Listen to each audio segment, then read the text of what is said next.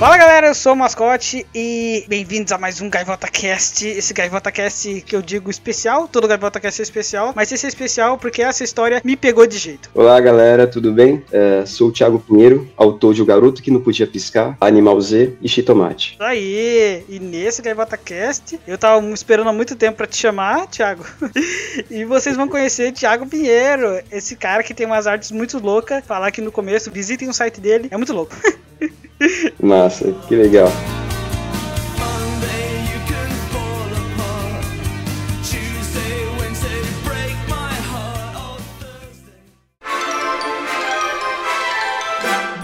E vamos mais uma vez em recadinho, Chia! Do Gaivota Cast, o seu podcast quinzenal de quadrinhos nacionais independentes. Olá, galera. Estamos aqui em mais um ano, uma nova temporada, 2021, começando com muito quadrinho, e não é? E a gente tem muitas novidades, não é mesmo, mascote? Isso aí, nesse ano 2021, a gente vai trazer muita coisa legal pra Gaivota, não só pra Gaivota Quadrinhos no perfis, se vocês seguem a gente no Instagram e no Facebook, mas também nós vamos atualizar o nosso site. Caso você não saiba, a gente tem um site sim, e ele vai ser uma plataforma muito legal que vamos deixar em segredo por enquanto. Então, mascote, qual que é o endereço para quem nos acompanha nas redes? Qual que é o endereço do nosso Instagram? Quem que pode saber mais informações sobre a gente? Bom, o nosso Instagram no Facebook é o arroba Gaivota Quadrinhos e no nosso site é o www.gaivotaquadrinhos.com. É isso aí, então fiquem de olho, acompanhem que estão vindo novidades gigantes, então se preparem. Mas agora tem podcast, não tem? E sobre o que é o podcaster? Quem que é o entrevistado de hoje, né, mascote? Qual vai ser o tema? Entrevistamos o Thiago Pinheiro, pessoa que por alguns casos eu ainda não tinha visto ele, mas depois dessa entrevista eu fiquei muito interessado em ver o novo quadrinho dele que foi terminado no Catarse em dezembro do ano passado, que é o Garoto que Não Podia Piscar, que foi o assunto que a gente falou nesse Gaivota Cast. Que, meu amigo, que, que HQ massa. Acabei de ver, vi aqui e, gente do céu, estou completamente apaixonado. Não pude, infelizmente, acompanhar o Catarse, não consegui apoiar, mas saindo logo, logo estou com o meu exemplar em mãos. E já adiantando aqui para caso você quer, é, o Thiago ele não tem uma lojinha, infelizmente. Então vai lá no Instagram dele, é arroba. É T-I-S-O-U-P. Tisoup. Aí Então vai sim. lá no, no Instagram dele, e vai na caixa de entrada e conversa com ele. Perfeito. Então vamos de podcast? Vamos lá!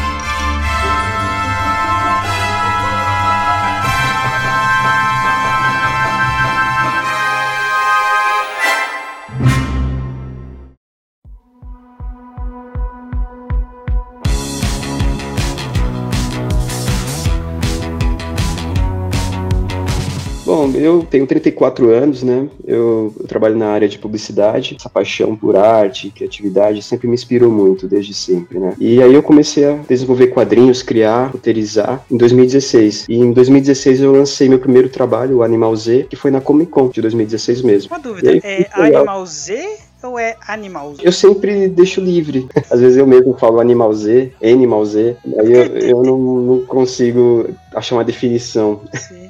Tem um, tem um quadrinho que se chama também Animals. Ah, é um quadrinho francês, não é? É, esse, esse. É, Quando eu então, depois que eu já tinha produzido, porque foi um quadrinho assim que eu meio que acabei próximo da, da data do, da Comic Con e eu fiquei super empolgado com o nome, porque a história é uma metáfora, com animais estão vivendo um apocalipse, eles precisam acreditar na amizade ali pra proteger um ao outro. E aí eu já, puxa, Animal Z, por quê? Animal e Z de zumbi, né? Apocalíptico e tal. E aí eu já mandei imprimir, rodei na outra semana e tal. Depois de uns meses eu descobri que eu fui, deixa eu dar uma pesquisada. Daí eu falei, putz, até cheguei a comprar pra saber se tinha alguma similaridade e tal.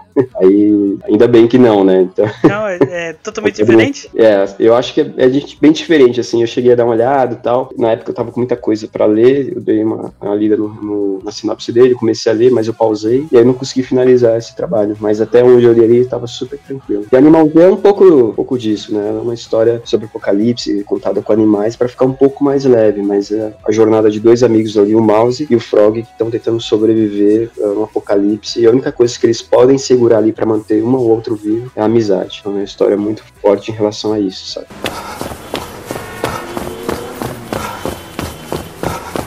Vamos começar assim. É, fala um pouco sobre você, sua história, como o Thiago Pinheiro virou quadrinista, assim. Ah, é interessante, assim, eu desenho desde criança, né? Acho que como todo mundo que desenha, a maioria dos quadrinistas. Meu pai, ele também trabalhou em uma época como letrista, né? Quando não tinha essas impressões digitais. Então meu pai fazia muito letreiro pra ir, sabe? Tipo, pintava, sei lá, fazia marca padaria, fazia desenho de um salão de cabeleireiro. E aí isso, de certa forma, tipo, talvez me, me inspirasse ali, sabe? E aí eu continuava desenho, eh, desenhando. Então eu assistia, lá, os desenhos da Manchete, assistia o Cavaleiros do Zodíaco, um Shurato, um Yu Hakusho, e aí eu queria reproduzir isso. Eu acho que esse eh, breve ensaio, esses testes, eh, essa coisa foi me motivando cada vez mais a desenhar. E aí, conforme eu fui crescendo, eu fui tentando achar caminhos que eu pudesse trabalhar na área que abrangesse não só arte, mas também criatividade. E acabei me formando em publicidade e propaganda e hoje em dia eu trabalho em agência de publicidade, né? Então eu Ah, costumo que até dizer que é, de dia eu trabalho em agência de publicidade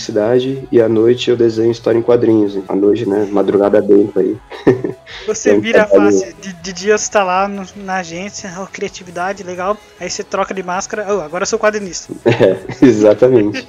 Cara, isso é muito legal porque consigo migrar assim, muito facilmente entre as duas áreas, né? É, como eu penso ideias todos os dias, é como eu trabalho com direção de arte, então às vezes surgem ideias de roteiros novos, de cenas, alguma coisinha ali para algum dos personagens, e aí eu vou conseguindo enriquecer cada vez mais, sabe? Eu acho que, assim, a, a paixão por criatividade, arte, desenho, ela acabou me levando para os quadrinhos. E quando eu descobri os quadrinistas independentes aqui do Brasil, comecei a consumir, eu, ao longo do- dos anos aí, eu fui sentindo vontade também de querer produzir. E o Animals acabou sendo esse, esse primeiro projeto aí, um ensaio para ver como seria, sabe? Tipo, já sabia que existia, por exemplo, a a cena de quadrinhos ou ah, você só sabia, ah, como muita gente se conhece, Turma da Mônica, a Marvel, DC, esses quadrinhos mais que estão mais pra todo mundo, sabe? É, eu comecei a entender que existia a cena de quadrinhos nacionais. Olha, óbvio, deve existir há anos aí, uma galera que super representa, mas eu acho que eu veio me ligar em 2010, se eu não me engano, quando um amigo me, me emprestou Danilo Beirute, Bando de Dois. E aí, quando eu li o Bando de Dois, eu, nossa, eu achei animal. Eu falei, nossa, que qualidade de, de roteiro, de traço, de, saber, qualidade gráfica.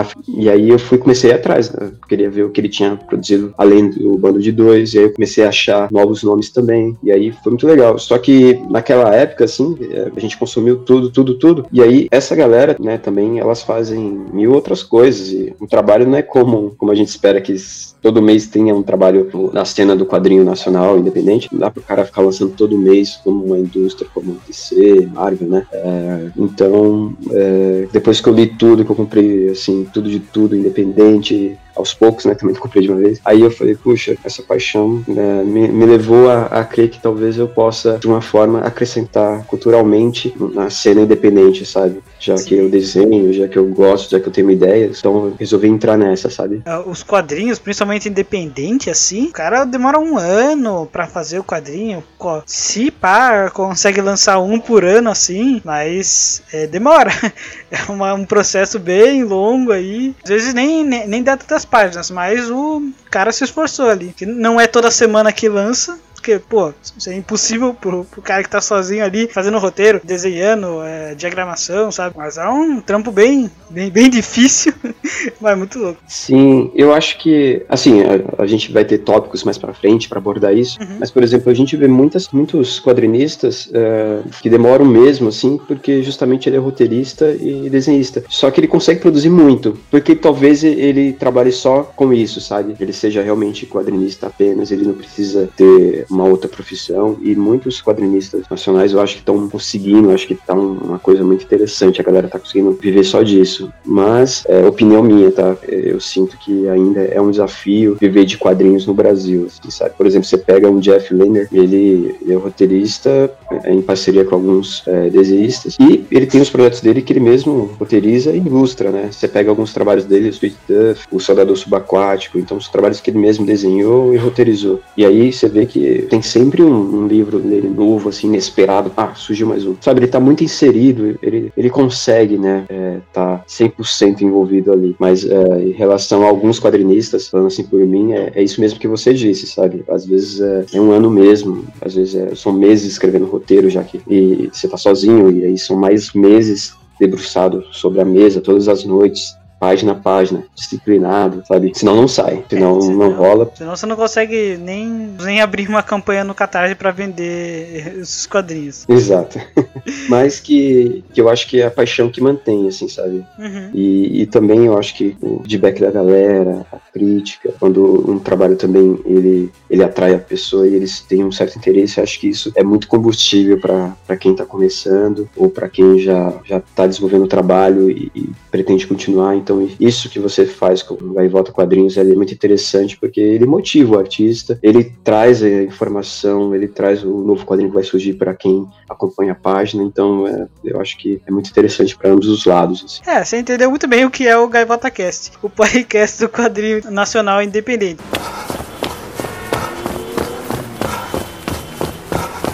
E, mano, sobre o seu primeiro quadrinho, foi o Animals e, tipo, como foi produzir ele? Olha, o, o Animals, ele é um quadrinho de 36 páginas, né? Aí você pega, por exemplo, o Chitomate, 52 páginas. Você pega o Garoto que não podia piscar, 92. Então tá É, virando foi. uma escadinha aí. É, e aí, se você analisar, eu demorei mais pra fazer o Animals, por ser um quadrinho de 36 páginas, mais curtinho, mas eu acho que mais por eu estar estudando o processo, sabe? Por tentar Ah, entender. É, então, por exemplo, eu acho, eu acho, eu não lembro exatamente, mas o Animals, eu acho que eu levei uns 5 a 6 meses pra fazer o roteiro, e aí eu ficava voltando, ficava entendendo. E é um quadrinho curto, né? E aí depois eu levei mais seis meses pra fazer as páginas e tudo mais, criar, é, revisar, convidar amigos. É, para você ter ideia, é, o meu trabalho de quadrinista independente, ele é totalmente autoral, assim, sabe? Em todo o processo. Então, desde a construção do roteiro. E aí eu, como ele é autoral independente, eu convido mais de um amigo, três amigos que leem muito e eles fazem a revisão pra mim e eu cruzo as três revisões pra ver, né, para entregar um produto ali, um projeto legal pra galera, sem erros, Legal. revisão Uma boa de... dica também pra quem tá vendo quadrinhos, essa parte de revisão. É, e é muito interessante, porque às vezes tem. Você convida três, né? Esse processo que eu fui buscando, sabe? Sim. Aconteceu meio natural, assim. Eu tinha amigos na agência que liam muito. Eu falei, vocês podem, querem ler meu novo trabalho? Ah, quero. Aí eu dividi com eles, cada um leu, me entregou. Tinha. Às vezes, por exemplo, que dois pegavam um erro é, e o terceiro não. Só que o terceiro estava certo quando eu ia revisar com os três, discutir com os três. Então era muito interessante, sabe? Às vezes nem sempre, né, você discutindo ali al- alguma coisa, alguma uma questão de fala, de direcionamento ali do roteiro, né? Até tá correto. Mas... é, Exato, é, é. Os Acho que é isso a palavra. são diferente e você pode usar ao seu favor, sabe? Pegar uma delas ou juntar as três de alguma forma e criar a história em cima disso, sabe? Pode ser que a interpretação que a pessoa tem da história fique melhor do que a história em si. e aí você melhora, sabe? É, às vezes você dá um direcionamento interessante, assim, para resolver algumas coisas do roteiro, da história. É, às vezes uma pessoa dá uma luz e acaba sendo um upgrade muito legal, assim, pra história, sabe? Às vezes, tipo, olha, eu acho que essa frase vai ficar melhor assim. E realmente fica, sabe? E também eu acho que ajuda a gente a, a evoluir um pouco mais, a, a não ter tanto apego, sabe? Às vezes a pessoa, ela se apega muito. Tudo bem que é um processo demorado, tudo bem que é um longo tempo produzindo, mas você tem que tentar é, também é, entender para onde está indo a sua história e não ter tanto apego, porque às vezes uma dica ali do pessoal, uma mudança, vai deixar muito, muito legal, sabe? Vai, vai tipo, deixar a história animal, sabe? É bem o que você falou no começo. Ouvir o feedback da galera faz. Vai dar o combustível pra você continuar e melhorar a história, assim. Exato.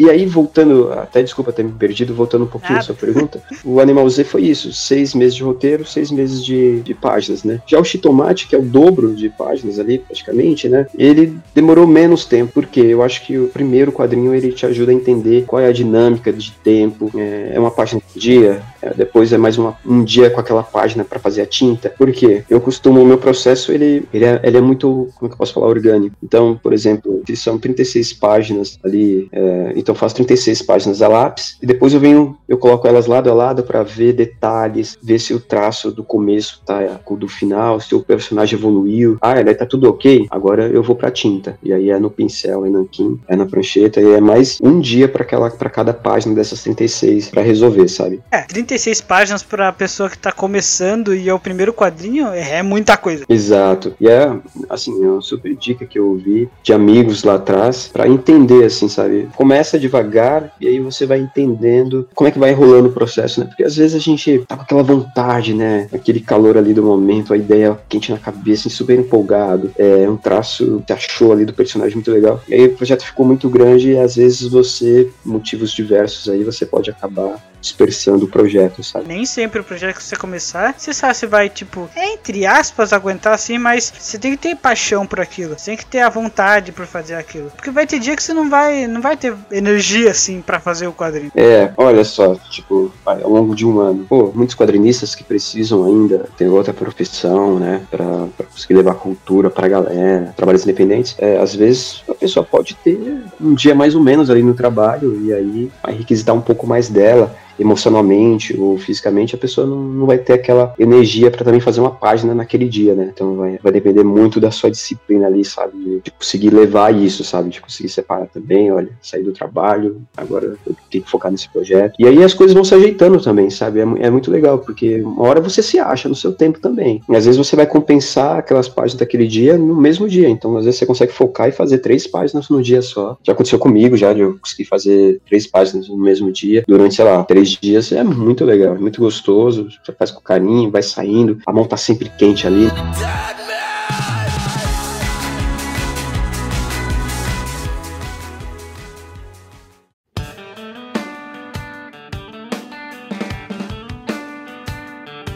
Bom, é, Thiago, e o, o seu último quadrinho, o Garoto que Não Podia Piscar, que meu irmão, a introdução do Catarse é muito tirada. Eu vou botar aqui, é, o editor, bota aqui a parte da descrição do Catarse do Garoto que Não Podia Piscar. O Garoto que Não Podia Piscar. Uma história criada por Thiago Pinheiro, autor de Animal Z e Chitomate, agora em sua nova HQ. TJ precisa descobrir porque todas as vezes que pisca, olhando, pensando ou lembrando de alguém, essa pessoa acaba morrendo. O mundo tem medo dele agora. Todos usam máscaras para se salvarem. E durante sua jornada, ele se depara com lutadores de luta livre mascarados que querem sua pele. Com seitas que o veneram como um deus, com patos e corujas assassinas, e com uma felina vegetariana que faz nascer o amor em um momento tão crítico da sua vida. Venha descobrir o destino do garoto que não podia piscar.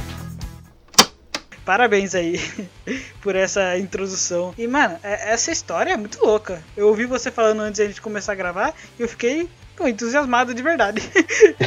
É, assim, é uma história que ela, ela é muito reflexiva, ela, Uhum. né, sem ser repetitivo, mas já, talvez eu seja aqui, mas é, acompanhar a jornada do TJ aí vai ser muito legal pra pra quem teve interesse nessa sinopsezinha aí do editor, e é muito doido, porque, sabe, envolve lutadores de luta livre, mascarados de pato, seitas, tarô, máscara, sabe, você fala, caramba, que história doida, né, como, como resolver tudo isso em um roteiro, como pegar esses ingredientes e deixar uma história legal, olha, a pessoa é, fica imaginando. os, os revisores... 92 páginas é muito pouco. Precisa ter mais. Por isso, é, então, por isso que, que eu digo que é uma história frenética, assim, porque é, cada página, cada virada de página é um punch, assim, cada virada de página eu faço questão que seja aquele fim de um episódio de uma série que você tá assistindo, sabe? Você quer ver Um a próxima página, cliffhanger, você né? vira, é, e, e é, é sempre nisso que, que eu vou trabalhando, assim, em roteiro, sabe? Você vira uma página, o que que aconteceu? Explodiu aqui? O que aconteceu? Ele foi pego? O que que aconteceu? O que que tá rolando? E a história sempre vai indo, assim, sabe?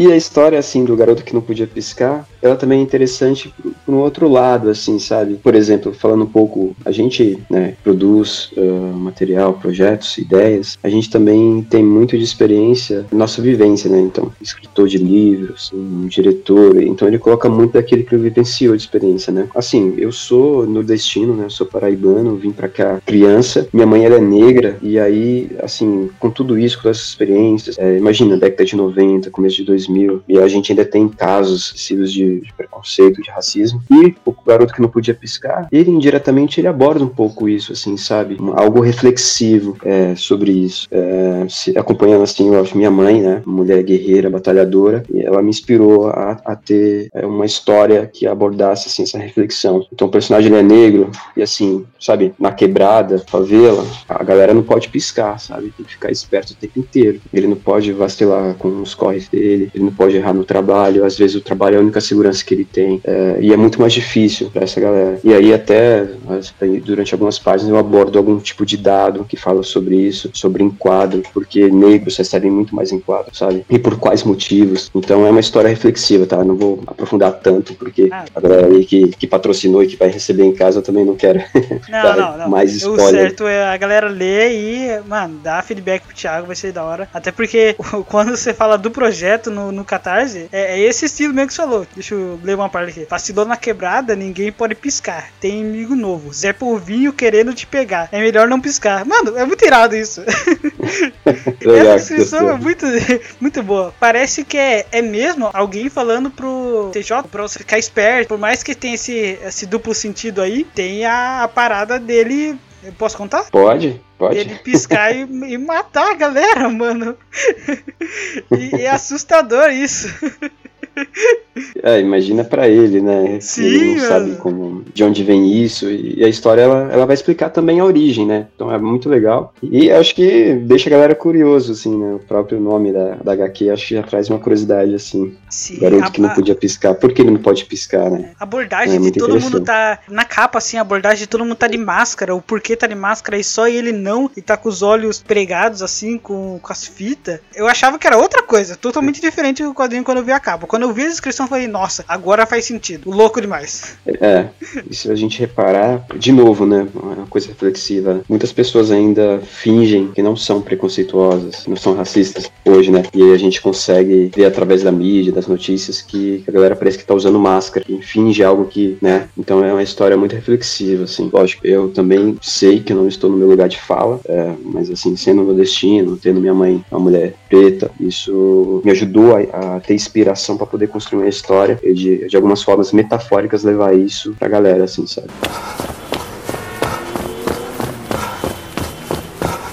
Garoto podia piscar, ele começou quando? Ele, eu sei que ele terminou o Catarse em dezembro do ano passado. Isso, Por, é, por sinal, foi é, muito assim- bom. 256%, meta ótima. 263. Nossa, sim. Assim, é, como é uma coisa até legal que eu, que eu penso assim, como a gente vive dos quadrinhos independentes de outra forma, assim, diferente. Então, as vendas de um quadrinho, ele meio que patrocina o outro. Então, eu tento produzir quadrinhos que estejam acessíveis pra galera, assim, pro leitor. Por quê? Justamente pelo feedback, pelo interesse da galera, pra ajudar de alguma forma cultural, sabe? Então, é, realmente coloco valores baixos ali no Catarse, é, justamente porque parte do dinheiro também arrecadado das vendas do Animal Z, do Chitomate, vão favorecer nos próximos quadrinhos. Então, a galera que patrocinou esse, então, pra parte da gráfica ali, vai entrar um pouco mais de renda ali dos outros quadrinhos, pra gente ter mais quadrinhos, e aí, quando ele vender mais, ele vai patrocinando o outro. Então, assim, de projeto foi um quadrinho muito legal, assim, bem sucedido, é, bem querido pela galera. Eu acho que, assim, na primeira semana ou segunda, a gente já tinha atingido a meta ali, eu fiquei super feliz que a galera tenha gostado da história. Muito legal.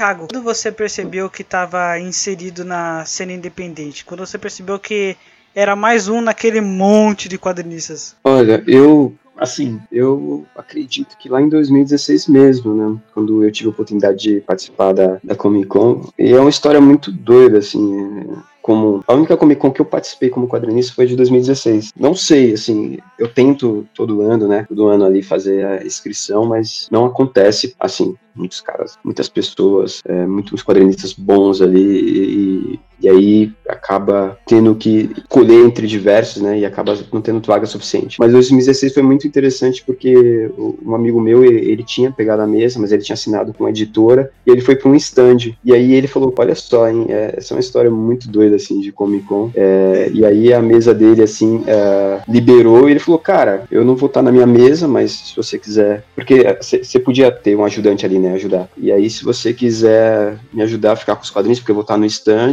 aproveitei e levei o meu. E aí, mas óbvio, eu tive que entrar como ajudante ali, sabe? Na, na época tinha isso. Hoje em dia acho que mudou o processo, né? Parece que um quadrinista ajuda o outro ali na Comic Con. É, Na- naquele é. período eu entrei meio assim. E aí, por isso que eu corri, essa questão que eu te falei do nome, do Animal Z também, falei lá no começo. Então eu corri, consegui produzir ele. E lá em 2016 eu tava auxiliando ele ali na venda dos dele e divulgando o meu. E aí foi super legal, cara, assim, sabe? Ter a recepção da galera. Era o tempo inteiro, assim, sabe? O interesse das pessoas. Eu contava a história e vinha outra, sabe? Muito legal. E hoje em dia tá muito legal, assim, o cenário, né, do quadrinho independente. A gente tá com muita galera boa, sabe? Produzindo, assim. É muito legal de ver. Até os outros Gaivota Cast que a gente falou, e também o Gaivota Cast sobre um evento específico que a gente falou, é, a gente vê a progressão de cada ano, porque cada quadrinista fala quando começou. E aí você vê na fala das pessoas como chegou gente, e principalmente o, o Sam, ele é um decorador de, de quadrinista, uma biblioteca, que ele fala todos os quadrinistas dedo a dedo, e mano, o cara não para. Se, se ele quiser, ele escreve um livro inteiro só com os nomes dos quadrinistas. Tem muita gente legal. Porém, é, é uma coisa que eu, eu ainda fico meio com, com o pé atrás, mas ainda não tem muito leitor, sabe? É meio difícil, assim. É,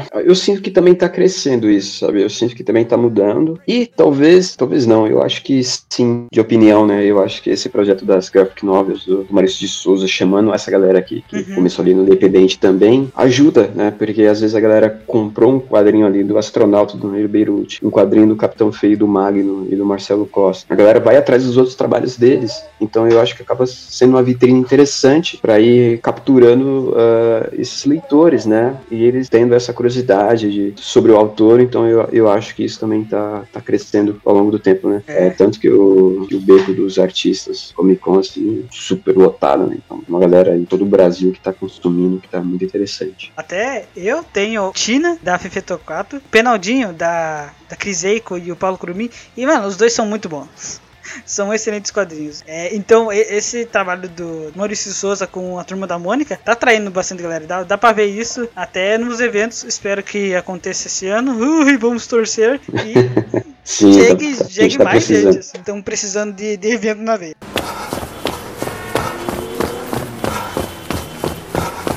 E bom, Thiago, sobre a arte. A sua arte é peculiar. Pra mim, claro. Pra você é um monte de referência. Sempre assim. Mas pra mim é muito, é muito peculiar o jeito que você desenha. Principalmente as capas. É as capas você que faz também? Sim, as capas eu, eu que faço.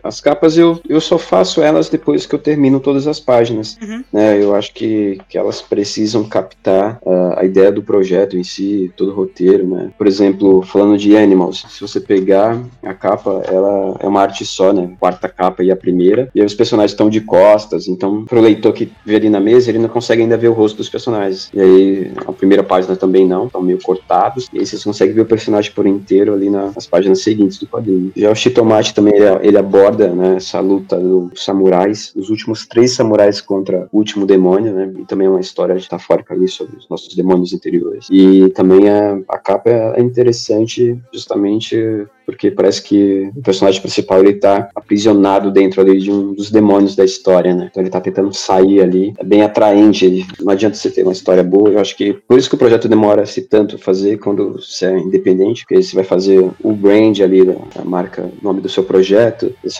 fechamento de arquivo, a ideia dela. E o garoto que não podia piscar foi um pouco disso que você falou, né? Ele ali, o personagem principal centrado ali na, na capa e ao redor dele pessoas de máscaras, então atrai uma certa curiosidade, né? E as cores. Visivelmente dá pra ver a evolução eh, do seu traço, assim, com o Animals. É um traço mais fino e não tem tanto detalhamento assim no, no fundo. Aí o tomate é, é a cara do personagem, então tem um detalhamento muito legal. E aí o, o garoto não podia piscar, todos os personagens são detalhados, foda-se.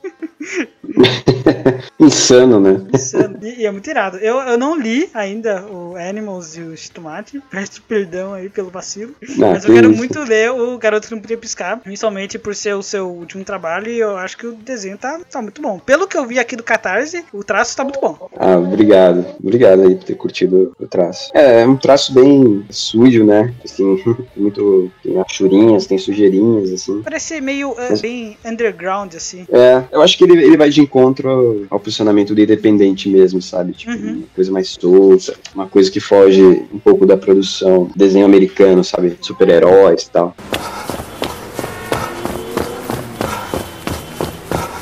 Questão do roteiro que a gente já comentou aqui, é, como foi desenvolver o roteiro? Você já tinha essa ideia na cabeça ou foi tipo mês a mês foi desenvolvendo mais ainda? Olha, sobre o meu processo de ter ideias, ele é muito doido, né? Como eu te falei, como eu trabalho com direção de arte, então praticamente tenho que ter ideia todos os dias. Acaba surgindo também ideias para histórias, assim. O roteiro eu levo aí em média meses, né? De três a seis meses para escrever. Eu fico relendo ele muito, eu fico às vezes tem coisas que, que eu acho ali no meio do caminho, de uma leitura em paralelo que tá acontecendo, de um filme que assisti, uma coisa que inspira, sabe? E, aí eu acho que, que o que me ajuda muito é ir acrescentando esses leves insights ali que eu vou tendo durante todo o processo de escrita do roteiro, né? Por isso de, de levar, levar tanto, eu acho que o roteiro eu vou construindo ele aos poucos. E uma das coisas interessantes, assim, é que eu tenho um Moleskines, né, que eu vou desenhando, assim, às vezes eu desenho uma ilustra por dia, aí eu teve projetos aí que eu, que eu fiquei uma ilustra por dia aí durante um ano, então, Uhum. e aí você vai desenhando personagem, personagem, personagem, e às vezes um personagem, ele, ele dá um- uma piração, assim, e te faz, cara, como seria uma história disso aqui e tal. E o Animal Z foi isso, sabe, tipo, um personagem que eu tinha desenhado lá em 2014, que, que eles vieram a surgir aí em 2016 com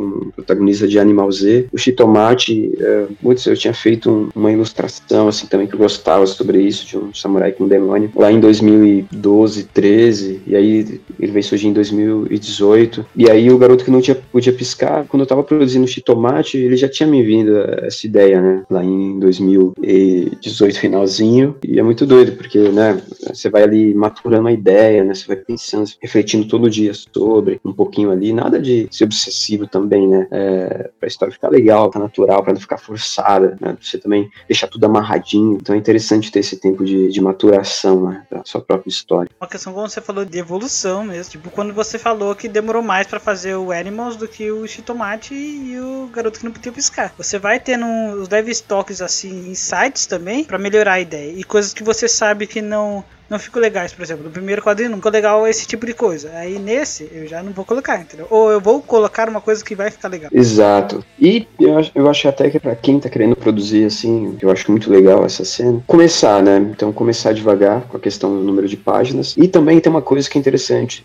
a administração de personagens, né? Tipo, Animal Z, eu precisava ali, o roteiro, cuidar de dois personagens. No Chitomate, eu precisava cuidar de quatro. O garoto que não podia piscar, eu não lembro aqui de número, porque eu tenho seis, os lutadores de luta livre, tem o próprio personagem, o TJ, tem a namorada dele, tem o agente que o persegue, tem o cara que contratou, sabe? Então, e aí você também precisa estudar, né? Você precisa colocar também na, na interpretação do personagem que você vai estar escrevendo ali, né? Então, o, cara que persegue o TJ é, é diferente no, no tom dele de falar. Por exemplo, o vilão ali principal, que eu não vou falar o nome dele, pra não dar spoiler pra galera, ele tem um, um, um jeito ali de falar que é muito interessante. Ele fala assim: gosto, gostei, ah, esse seu dom me atrai. Então ele usa, tipo, amo, amei quando conheci sua história. Então ele, ele usa muito essa coisa de é, repetir o, o verbo ali sequenciado, sabe? Gosto, gostei, amo, amei. Ah, interessante, sabe? Então ele tem essas coisas, essas particularidades que vão enriquecendo. E aí você vai aprendendo, né? Vai amadurecendo, você vai achando um jeitinho de deixar cada personagem ter a sua própria identidade, sabe? Essa busca é muito interessante, essa evolução também.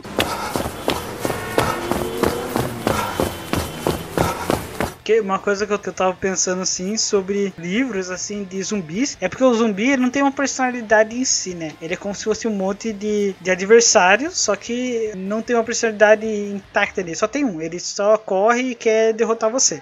É isso, é te matar, quer te morder. E aí dá brecha pra você desenvolver os personagens principais. E como são dois, e aí tem uma ligação ali entre eles. Eu achei muito irado. Exato. Mano, é verdade. Os, tudo que tem zumbi, você coloca um inimigo em comum, só que não é um, é um monte, é um é uma álgama assim em si, e aí você desenvolve os personagens. E é mais ou menos o que é o, tudo que é de zumbi, né? Não é sobre zumbi, é sobre os humanos. No seu caso é animal. Exato. É, eu, eu acho que é sobre a jornada, é sobre a amizade, é, é sobre a convivência, então envolve muita coisa. E falando exclusivamente de Animals, é, poxa, foi- ele foi um quadrinho que foi um, também, um, assim, ele me ajudou, foi uma válvula de escape, né? Uhum. Porque ao mesmo tempo que os personagens estão vivendo um apocalipse dentro da história, talvez naquele ano eu estivesse vivendo um apocalipse, né? De forma diferente ali, sabe? Às vezes autocobrança no trabalho que você tem, de você mesmo, isso, né? Tem um trecho no quadrinho que é muito interessante, que é quando o Frog, ele vai, ele tem um, probleminha ali e o Mouse precisa pagar pegar ele. E aí ele tá tendo uma alucinação e o Frog fala assim: às vezes a gente se leva tão longe nas situações que falta fogo pra sair daquilo que a gente se colocou. E realmente, né? Ele tá falando do apocalipse, ele tá falando do momento que ele vacilou. Será que eu, eu tô falando do, do momento que eu tô vivendo? Será que o leitor tá conseguindo pensar também que talvez ele esteja se aprofundando em algo que talvez não, tá legal pra ele. Então é uma, uma coisa muito interessante.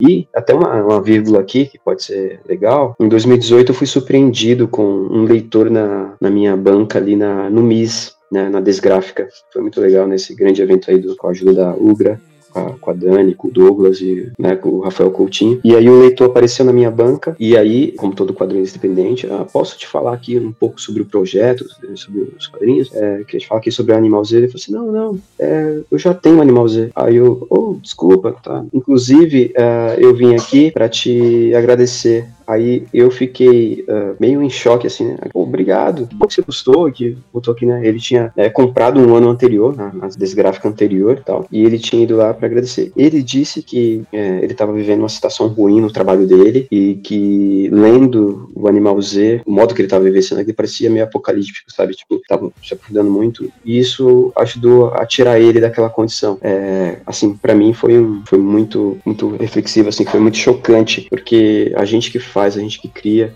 e desenha, a gente não sabe até que ponto pode chegar a nossa história, né? Você entende? Gente, Quando você a gente joga pro o público ler, eles vão ter a interpretação deles e aquilo vai mexer com eles. E, e- e dessa forma que você falou sobre esse leitor, mexeu com ele. Poderia ser uma forma que você quisesse, mas poderia ser uma forma que você nunca imaginaria que ia acontecer. Exato. E, cara, e assim, ele disse que ajudou ele a sair da depressão. Isso é, é- é muito interessante, porque é, todos os conteúdos de entretenimento que a gente lê, e- ele é divertido pra gente, ele é legal pra consumir, você assiste uma série que gosta, um filme que ama, lê um livro que é foda, assim, e de alguma forma você tem algum sentimento, né? Imagine só, você é um quadrinista independente, poder ajudar alguém de alguma forma com o seu trabalho, cara, eu acho que isso aí paga qualquer projeto, é, qualquer trabalho que tenha dado pra colocar ele de pé, sabe? E isso é o que empolga mais. é, a gente levar a cultura pra galera, né? produzir histórias, roteiros, desenhos ali, e de alguma forma a gente também ajudar as pessoas, não só com entretenimento, mas de alguma forma ajudar a vida delas, sabe? Então é muito interessante pensar por esse lado, sabe? Interessante essa forma de levar a cultura, porque pode ser meio amplo, mas dessa forma que você falou é bem específica a realmente ajudar a pessoa.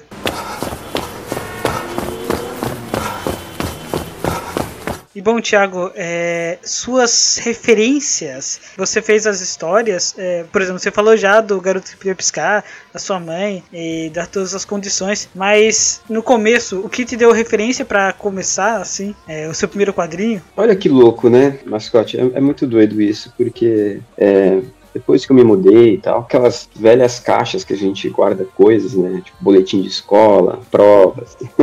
É, minha mãe falou assim, né? Minha mãe, eu, eu tive que sair da casa da mãe, começar a nova jornada com minha família e tal. E aí tinha as coisas minhas, e aí comecei a fuçar, cara, achei uma pasta preta ali que tinha quadrinhos meus ali de 10 anos, de quando eu tinha 11, 12, 13. Já tinha quadrinhos daquela época que eu não lembrava mais que eu, que eu produzia quadrinho, né? Então, é tipo, a referência de, de talvez começar a produzir quadrinho já estava lá atrás, né? Já estava ali na, na prática, sabe? Na inspiração, talvez, do meu pai, talvez de assistir os desenhos, talvez de. Sabe? Você vê que, que é uma coisa já já estava ali. E aí, quando eu comecei com aquele projeto 365 de fazer uma ilustração por dia, é, eu veio à tona os dois personagens principais ali de Animals, que é o Mouse e o Frog. E esse projeto de ficar desenhando todo dia, todo dia é um bom exercício e, e acabou me levando também pro roteiro, né? Pra produzir esses quadrinhos. E de referência, que, que eu utilizo muito, assim, para depois que eu tenho essas ideias, né? Seja com o exercício de desenhar todo dia, seja de, né, sei lá, tô aqui pensando alguma coisa, uma ideia, ou surge um insight do nada. Para referência mesmo para produção, eu uso tipo fotos, eh, observação de pessoas, né? Às vezes a direção de fotografia de uma cena de série que, que a gente está assistindo e a gente gosta muito. O filme ajuda a pensar e abrir novos caminhos, né? Para deixar mais dinâmica ali também a produção do quadrinho, né? Então, uma coisa que você vai anotando, uma frase ali de efeito que você acha interessante, como ela poderia ser ser personagem mais de outra forma. Então, tudo isso aí vai, vai ajudando a ir levantando essas referências para quando a gente começar a produzir o quadrinho, sabe? Sabe? É, praticamente tudo que acontece na sua vida você vai levando como referência. Mas alguns você aplica em si. Como você falou, de ângulos, é, fotos, é, até paisagens ou lugar que você visita vai servir de inspiração. É, bem isso que você falou mesmo. É tudo, sabe? Às vezes, é, vai, você tá na rua, você, né, de forma discreta ali, você, você vê, sei lá, ciclista, poxa, tá muito interessante o jeito que ele pedala. Você vai tirar uma foto, guardou. Ou você viu que alguém viajou pra um lugar super incrível, tem uma paisagem legal, meu, você vai tirar um print screen de tela ali do- dos stories. Faz parte, né? Tipo, o cara que cria, a pessoa que cria, ela tá, parece que ligada o tempo inteiro, então. Tudo, às vezes, sem querer, sem ser obsessivo, pode virar uma referência, né? É muito interessante pensar por esse lado.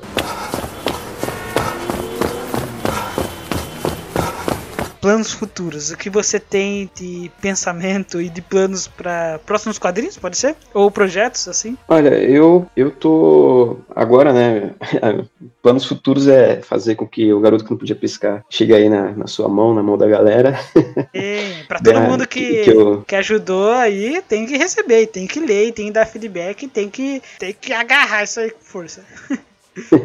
E, e é isso, capturar a, a crítica, o feedback da galera, eu gosto muito. Poxa, eu já ouvi crítica assim do cara voltar na minha mesa e falar assim: ah, esse seu quadrinho, rapaz, é muito parecido com o da Putz, desculpa então, não sei. Mas também já ouvi histórias, como eu te contei, né, do leitor que Sim, super sim. agradecido lá. Então, é, a gente tá sujeito a tudo e isso é muito legal também. Eu acho que isso super ajuda a gente buscar novos caminhos, né? Assim, eu já tô desenvolvendo um novo roteiro de uma história inusitada, né? E- mas, o que eu te falei, o processo demora-se aí alguns dias, meses. É, eu não achei nada similar no mercado criativo de quadrinhos, então, puxa, isso me deixa muito feliz. Não achei nem 1% em busca aí, em filmes ou livros também, então isso me deixa empolgado demais. Mas é aquela coisa, né? É, você fica naquela de tenho que correr, alguém pode chegar na ideia, né? Alguém pode ter insight. E até o momento atual desse, dessa nossa conversa aqui, tô super tranquilo, tô, tô bem satisfeito aí. E vai ser muito legal. Essa nova história aí vai, vamos ser com cinco personagens, então é bem desafiador pra mim, assim. Acho que cada vez ir buscando novas histórias, novos jeitos de escrever, colocando mais personagens na história, eu acho que é um desafio que, que é bom pra gente. Plano futuro que a gente não pode esquecer é tomar a vacina. Com certeza. Que aí já vamos amarrar aqui, que vai levar pros eventos, que a gente vai trocar Olha! ideia ali né, nas feiras, e aí vai ficar tudo massa de novo. Sim, eu vi que você é de São Paulo também, então É, nossa. já dá pra, já dá pra convidar uma galera e juntar, hein? Tomara que fique tudo bem aí com a, com a chegada da vacina e que os eventos possam voltar a acontecer, né? Prova fervorosa aí, sabe? Que tem muitos aí, sabe? Que pelo menos as datas, a forma que a gente não teve ano passado, quem sabe eles não possam aparecer duplicados esse ano, né? Aí Nossa, no, bom. Duas vezes no primeiro semestre, É. final ali do primeiro semestre, pro outro mesmo evento ali no segundo semestre, seria muito legal. Seria muito Não teve interessante. FIC ano passado, será que vai ter esse ano? Será que eles vão. Vai, vai É, assim, até a Perifacon, né? Tava Perifacon aí também. uma segunda edição muito legal, também não, não pôde acontecer, espero que tenha em breve. Quem sabe uma Ugra Fest, né? Um Miss, uma desgráfica aí, pode ser interessante pra caramba. Vamos torcer aí. O Aqui na- Tatan Gibicon também. É, o Jimicô, já jogando o patrocínio aqui, vai, vai ouvir o, o episódio que ele fez da Jimicô. Meu Deus do céu, um querido, né?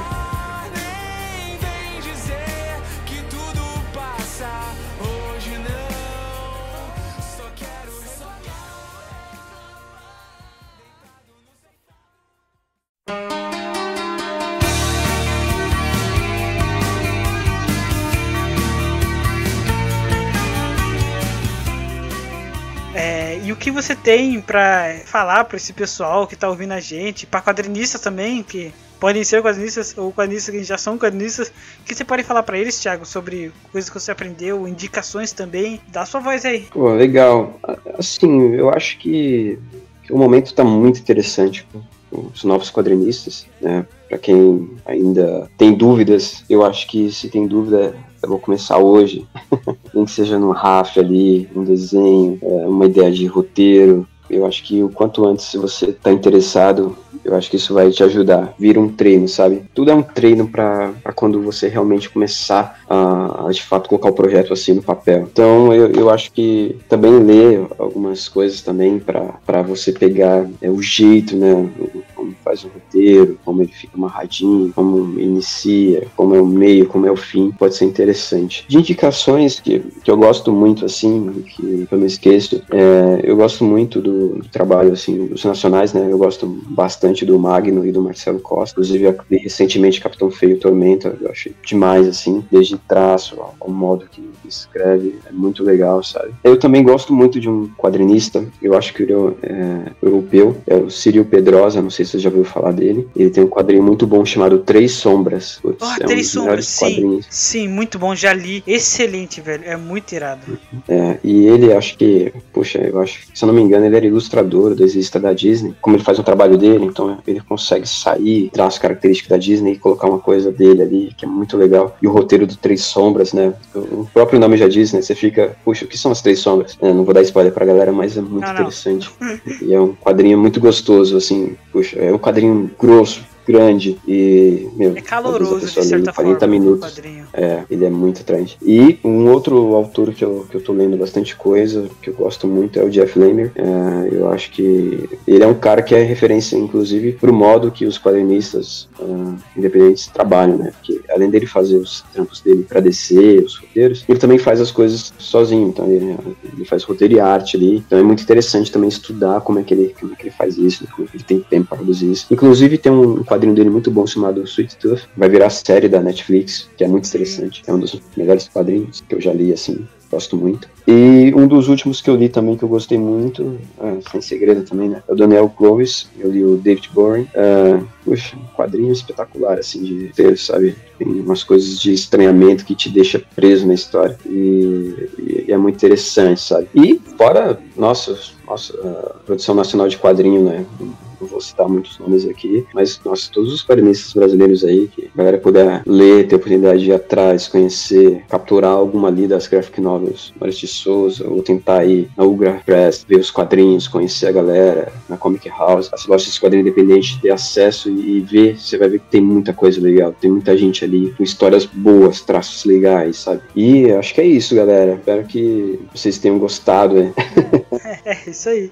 Aí você tem que falar sobre como a galera te acessa. Seu, seu Facebook, seu Instagram, sua lojinha, seu site, importante. É, fica Ah, um espaço massa. aí pra se divulgar. Olha, é, é muito feliz de, de poder estar aqui falando nesse podcast incrível. E a galera que tiver interesse em conhecer melhor o trabalho do Thiago Pinheiro, autor, né, quadrinhos aqui, você pode acompanhar ali pelo Insta, é, Tsoup, T-I-S-O-U-P-I. Então eu, posto ali quase que sempre estudos, é, é, coisa que eu tô desenhando. Então talvez é, você você possa capturar algumas ideias ali do que tá por vir, de, novos roteiros. Então é, é muito interessante. Para quem quiser é, encontrar os meus quadrinhos, é, em breve o, o Garoto que Não Podia Piscar, eu vou distribuir em algumas lojas independentes aqui no Brasil. E você já pode achar na Ugra Press o Animal Z. Eu preciso verificar, né? Se eu não me engano, acabou o estoque. Lá tem chitomate e eu vou estar colocando o Garoto que Não Podia Piscar. E no Nordeste, né? Como eu sou paraibano, né? Sei lá, tem um amigo que é da Comic House. E aí eu também fiz distribuição lá, então você pode achar o Animal Z e o chitomate lá também. E é, como a gente é artista independente, eu tento favorecer as lojas independentes também. Eu acho que é isso que mantém a gente vivo, o apoio que eles dão, né, o carinho com o nosso trabalho, a divulgação, assim como a galera aqui do Gaivota Quadrinhos. Eu acho que isso tudo enriquece, favorece e motiva. Bom, Thiago, foi um prazer enorme conversar com você. A gente no começo do ano, é o primeiro Gaivota Cast do ano, então. é, Que massa. Tá, tá de volta o ar aqui, depois das minhas, minhas férias pequenininhas, mas foi muito bom. e vem mais por aí. Bora, sempre. Pô, gostaria de agradecer vocês aí por todo esse trabalho incrível de divulgação, viu? Espero que seja o primeiro de muitos aqui e que a galera goste aí, esteja gostando dos podcasts, desse podcast também dos outros. E bora lá, gente. Bora pra cima que 2021 promete. Isso aí. Valeu, galera. Até o próximo Gaivota Cast. Falou! Um abraço.